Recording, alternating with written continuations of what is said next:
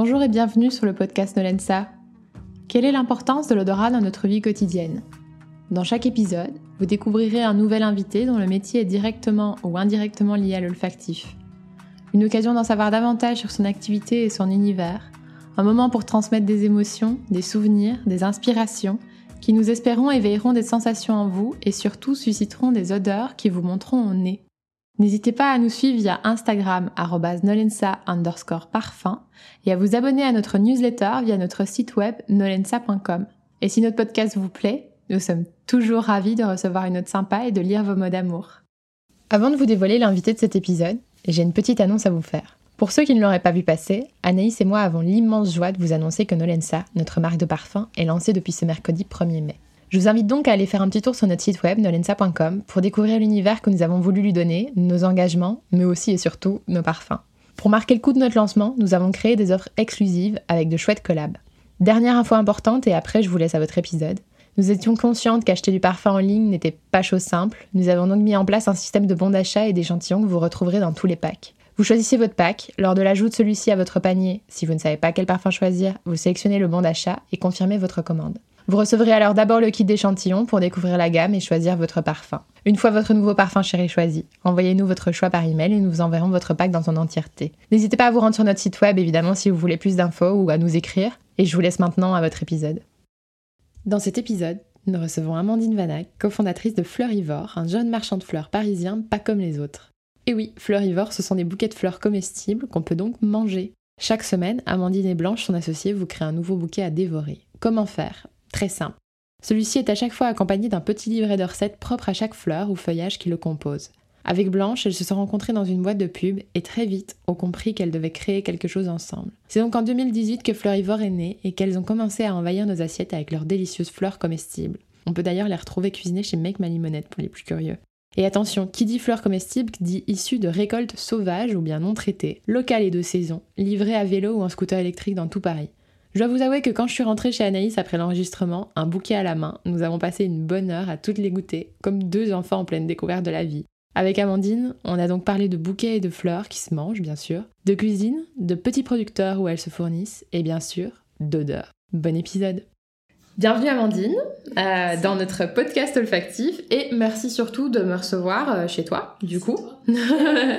Euh, est-ce que tu peux nous décrire bah, où on se trouve, euh, surtout la manière euh, dont un peu c'est euh, arrangé, mais surtout ce que ça sent ici. Alors, où on se trouve On est, on est dans notre siège social. Qu'est-ce que ça sent autour? Alors, juste à côté, il y a un nos bouquet qui est composé de mimosa notamment.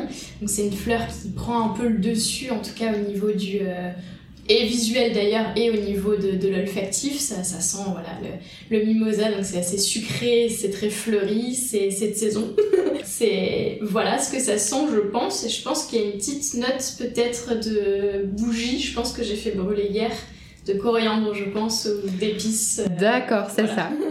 de fait, de fait, d'accord, j'avais, j'avais repéré. Donc fleurivore, ce sont des bouquets de fleurs comestibles. Quelle est votre fleur comestible préférée? Enfin, la tienne. Alors, notre fleur comestible préférée, euh, il y en a beaucoup qu'on aime.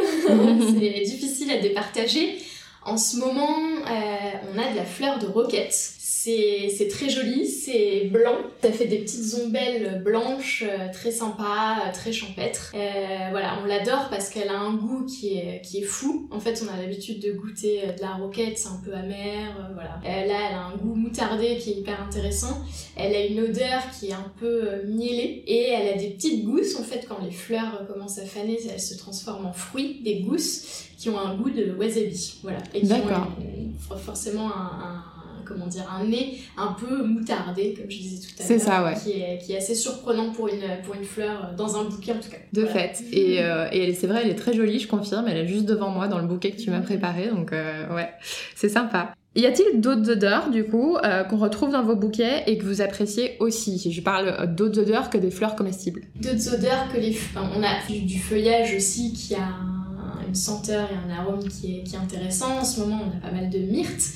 Donc ça a une odeur euh, vraiment euh, en fait du sud, moi je trouve. C'est une odeur euh, du, du, sud, un peu sec, un peu boisé, ça sent très bon. voilà, on a aussi l'odeur des tiges qui, qui trempent dans l'eau en fait parfois développent des, des, senteurs un peu particulières. ça sent souvent très bon, bizarrement. voilà. Et y a-t-il des fleurs dont vous aimez la beauté? Euh, mais euh, le parfum, c'est pas possible, quoi. Alors, on en a une chez Fleurivore, c'est la bourrache. Je sais pas si tu connais, c'est euh, la fleur d'huître. Donc voilà, Blanche, elle adore les huîtres, moi non. Mais à force d'effeuiller et de travailler pas mal cette, cette, cette fleur qui est, qui est la bourrache, c'est vrai qu'elle est très jolie, ça fait des petites étoiles bleues, azur, super belles. Mais par contre, c'est vrai que l'odeur d'huître, au bout d'un moment, c'est. Voilà, c'est. ça donne un peu la nausée, quoi. c'est ça. On l'adore parce qu'elle est trop bonne, mais l'odeur, euh, l'odeur est assez particulière, ouais. D'accord. Et, euh, et vice-versa, des fleurs dont vous aimez euh, l'odeur, mais que au goût, ça fonctionne pas du tout. J'en ai une, ouais, effectivement. Euh, elle est assez connue, c'est la fleur de jasmin. En fait, ah, la fleur de jasmin, euh, qui s'utilise d'ailleurs pas mal, je crois, en parfumerie. Elle sent super bon. Euh, elle est même parfois très forte et un peu entêtante, mais elle sent vraiment super bon. Et le goût, le goût est un peu amer. Donc voilà, du coup, on l'aime bien parce qu'elle sent bon, mais, mais elle a un goût qui est moins intéressant. Et souvent, avec les fleurs comestibles, tu peux pas te tromper parce qu'au au, plus ça sent bon, entre guillemets, au, au, plus c'est bon. Et sur celle-ci, euh, il y a un petit piège. ah ok, d'accord. D'accord. Et vos fleurs, qui sont donc comestibles, euh, vous travaillez qu'avec euh, des fleurs françaises de pays frontaliers. Il y a une partie qui, est, qui sont bio, une partie qui sont non traitées et de saison je suppose, pour pouvoir les cuisiner au bon moment. C'est ça. Ok. Et du coup, quel est l'impact olfactif de travailler de toute cette manière? Ben, L'impact olfactif, en fait, c'est que euh, je trouve, après c'est personnel, mais que chez les fleuristes, quand tu rentres, souvent ça sent pas les fleurs, en fait, ça sent euh, divers produits ça sent euh, l'eau, ça sent un peu le chimique des fois aussi. Mais il n'y a pas, il y a vraiment pas d'odeur de campagne, d'odeur de bois, d'odeur de fleurs. Euh, voilà, donc chez nous on a des, on a des fleurs qui sentent euh, fort des fois. on a par exemple des fleurs d'aromates, de la nette, de la coriandre, des choux aussi qui développent des, des senteurs un peu particulières et que nous on adore. Et du coup dans notre atelier c'est vrai que ça sent vraiment ça sent les fleurs. Ça sent les, les vraiment, oui, ça sent quoi en fait. les fleuristes, on va sentir euh, comme ça partout. C'est ça.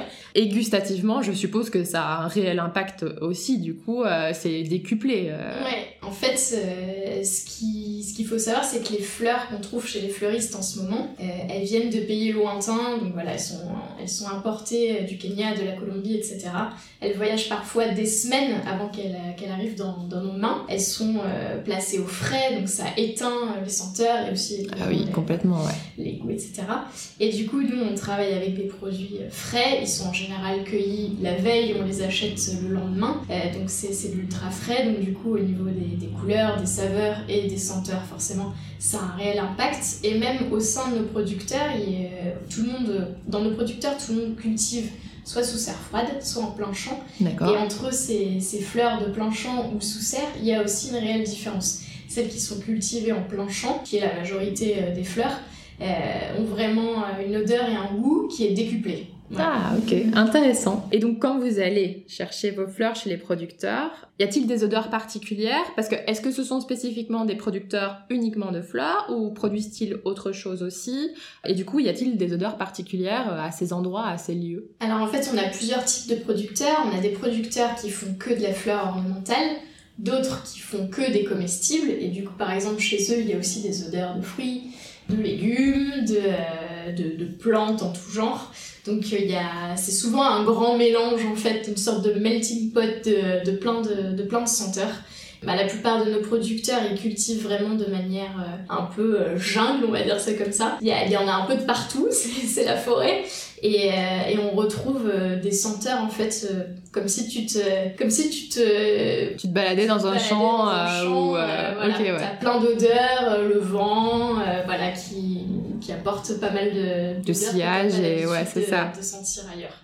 Quand vous les choisissez, avez-vous des rituels? Oui, complètement. Pour faire le choix. Alors, quand on, quand on choisit nos fleurs et nos feuillages, déjà, en général, on, tâte en fait euh, les feuilles, on voit la texture, ensuite on sent nos mains pour voir si, voilà, comme je te disais tout à l'heure, en général, au plus ça a un nez prononcé, au plus le goût va l'être aussi, donc nous ça nous intéresse. Et puis, euh, et puis s'il y a des petites fleurs qui se baladent, qui sont un peu tombées des bottes ou autres, on goûte. Ah, vous goûtez et tout, ouais, sympa. ah non, on va pas prendre les rouges là de Dahlia, on va prendre les oranges parce qu'ils sont plus sucrés. Euh, ah, sympa. Ah oui, donc vous choisissez même carrément en fonction des goûts du goût. Euh, mm. Voilà, ok, d'accord. mais oui, c'est un geste d'ailleurs que quand je suis arrivée et que tu m'as montré le bouquet qui est sur la table devant nous, c'est un geste que tu as eu presque directement avec la myrte, c'est de couper la, feuille, la casser un peu entre tes doigts et de, de, me faire sentir. Donc, euh, ouais, ok, d'accord. Donc, c'est un geste que vous faites. Euh. Tout le temps, ouais. Des espèces qui parfois euh, sentent pas beaucoup euh, quand tu mets le nez dedans, mais dès que tu frottes un petit peu avec tes, euh, entre tes doigts, en fait, ça libère un parfum qui est, qui est fou.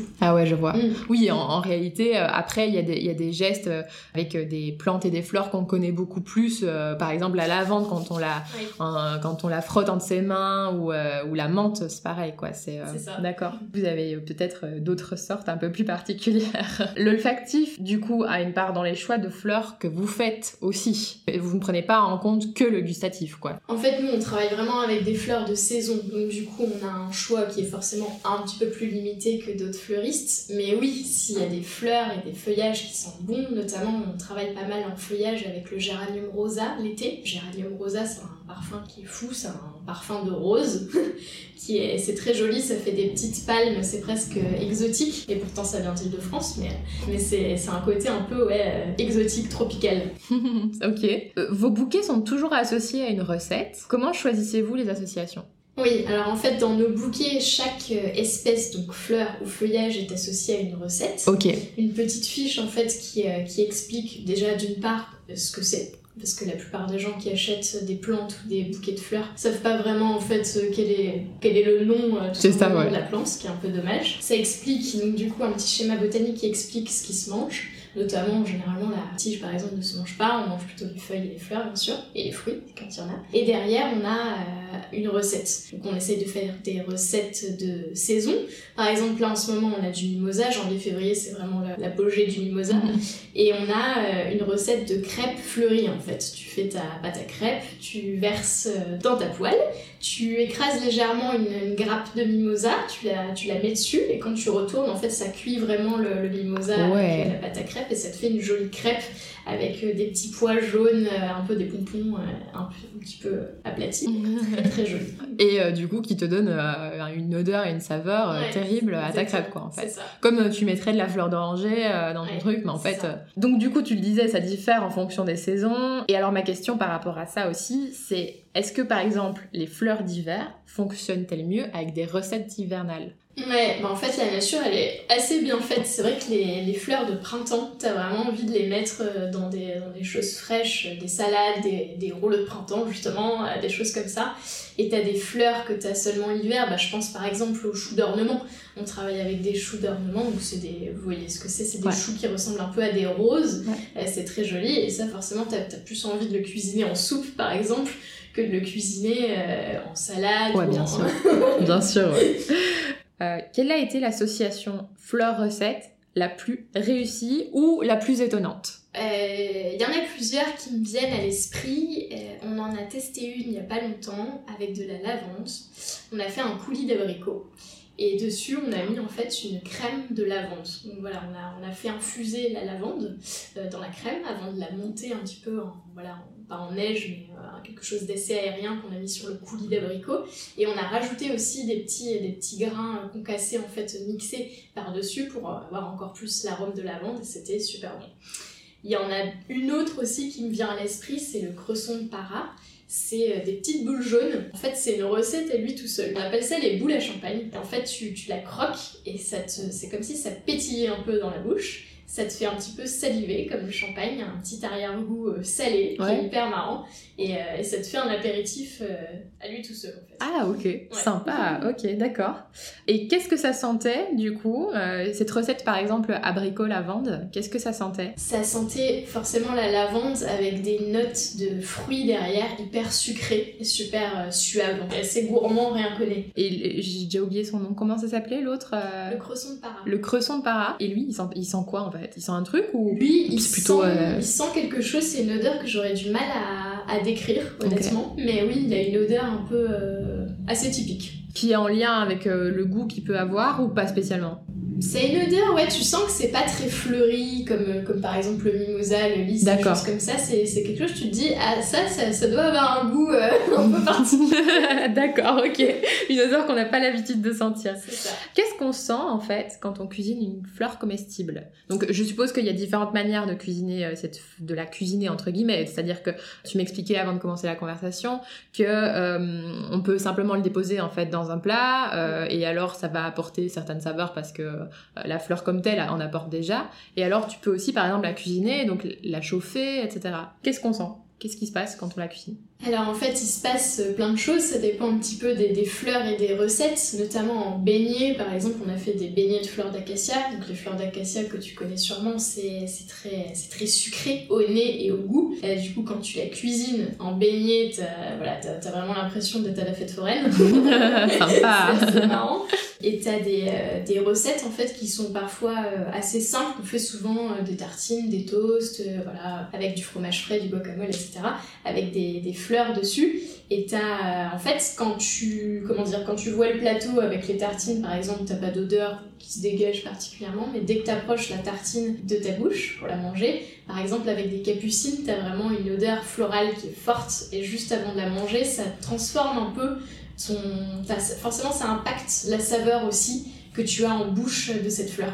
D'accord. Et, et ça transforme un peu la perception que tu avais à la base, peut-être de ta tartine avec Ouais. euh, ce qui est euh, dessus. Et euh, d'accord. Pour parler un petit peu euh, plus de, de toi, de ton quotidien, euh, enfin du quotidien fleurivore, euh, voilà. Est-ce que tu pourrais parler de ce qui vous inspire en fait en général? Ce qui nous inspire le plus, je pense, c'est d'aller chez nos producteurs. On essaye, tous les jours hein, bien sûr, mais on essaye d'y aller parce que euh, déjà les, espèces qui vendent, c'est pas forcément les, choses les plus originales. Nous, des fois, on a envie aussi d'avoir des choses qui changent, des, fleurs parfois avec, euh, avec des de visuels, elles sont un petit peu euh, faux folles, euh, atypiques. Et euh, ce qui nous inspire, en fait, je pense, c'est vraiment euh, d'aller, d'aller là-bas et de voir en fait tout ce qui pousse. Des fois, t'as des, t'as des fleurs qui poussent, qui sont géantes, t'as envie de les cueillir, même si à la base t'étais pas venu pour ça. T'as aussi des fleurs, des fois tu t'assois dans, dans l'herbe et tu te dis tiens, c'est quoi ça?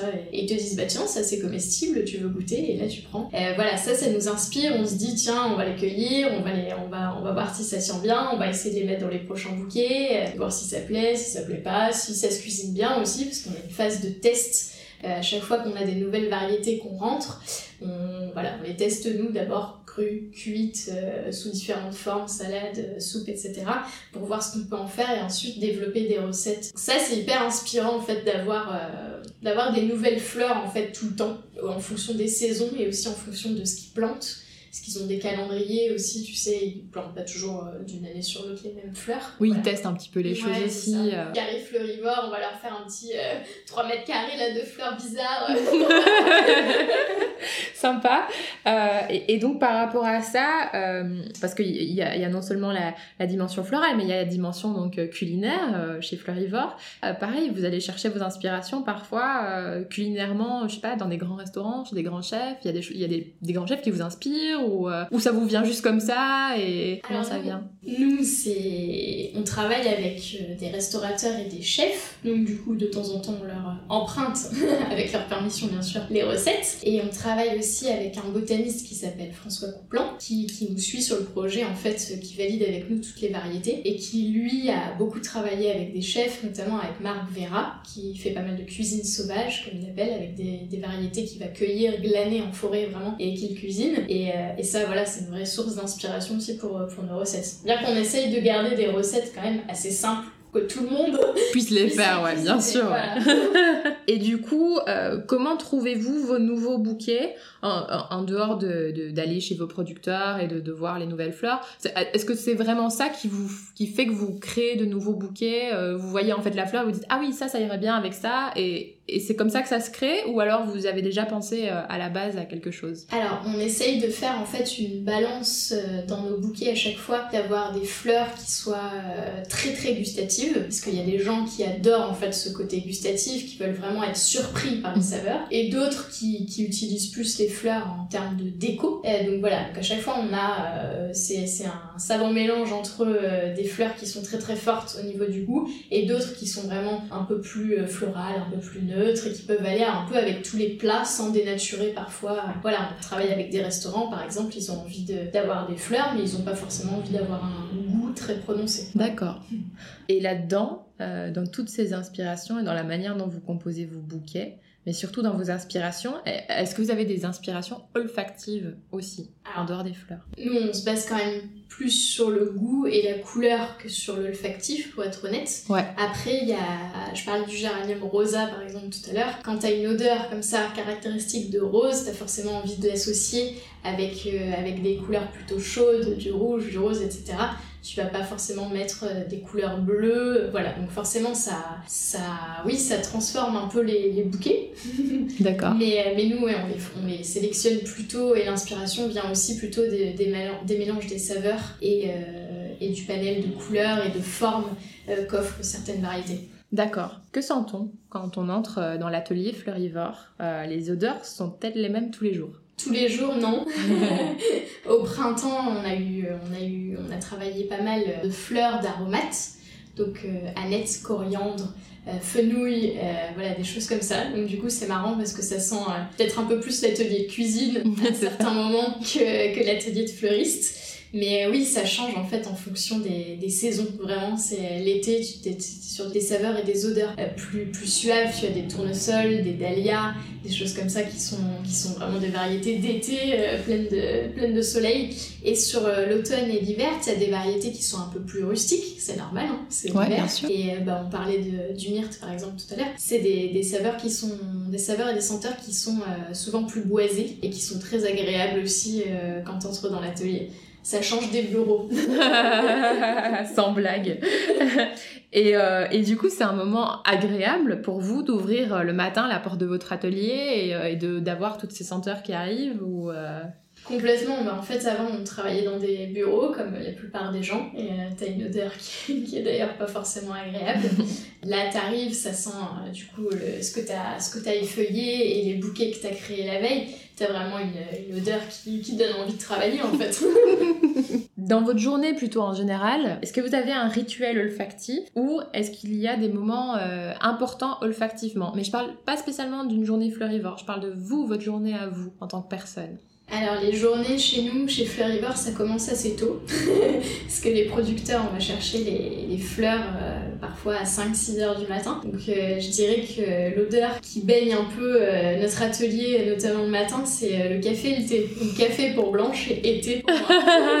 voilà, ça c'est l'odeur de l'atelier euh, quand on va chercher nos fleurs deux à trois fois par semaine, quand on va se réapprovisionner. Est-ce qu'il y a un lieu dans le monde qui, toi, Amandine, puisque c'est toi qu'on a aujourd'hui euh, sur le podcast, euh, qui, toi, t'a marqué euh, par son odeur? Oui, alors c'est tout à fait personnel, hein. je sais pas si ça va intéresser tout le monde. Mais, mais si, bien sûr, ça nous intéresse. Vas-y. Donc oui, c'est assez personnel, c'est plus euh, les jardins d'enfance en fait. J'en ai deux, donc celui dans lequel j'ai grandi toute petite, où ça sentait, le, il y avait un grand cerisier japonais. Et quand les feuilles tombaient euh, en automne, euh, et qu'il pleuvait, parce que c'était euh, dans le Nord-Pas-de-Calais, donc il pleuvait souvent, il y avait vraiment une odeur, en fait, c'est pas une odeur de cerise, mais c'est une odeur qui est, qui est vraiment particulière des, des feuilles d'arbres fruitiers d'ailleurs, il n'y a, a, pas que le cerisier, qui est, qui est très, très réconfortante. Et, euh, et, le jardin dans lequel j'ai grandi par la suite, euh, qui, est, qui était très grand et qui avait notamment un séquoia, qui, est, qui sent vraiment super bon. Un petit côté un peu californien.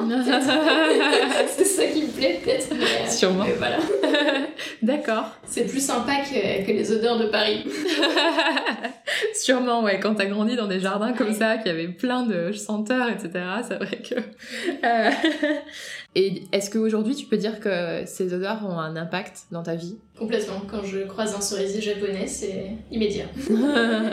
Dirais que ça te, ça te ramène là-bas, quoi. Ouais, c'est ça. Et puis même, du coup, euh, je te parlais du coup de feuilles d'arbres fruitiers. Nous, on utilise pas mal chez Fleurivore euh, l'été de, de feuilles de framboisier. Alors oui, ça se mange. D'accord. En fait, ça se mange pas tel quel, parce que c'est quand même un peu particulier. C'est un très bon substitut de thé, justement. On les, on les laisse flétrir une journée. Ensuite, tu les roules. Tu sais, t'as certains thés qui, euh, je crois que c'est le gunpowder d'ailleurs, je crois, qui est, qui est roulé en boule. Tu l'enfermes dans un bocal en verre, ça fermente, comme on fait avec le thé d'ailleurs. Un, deux, trois jours. Et ça a une odeur de framboise qui est fou.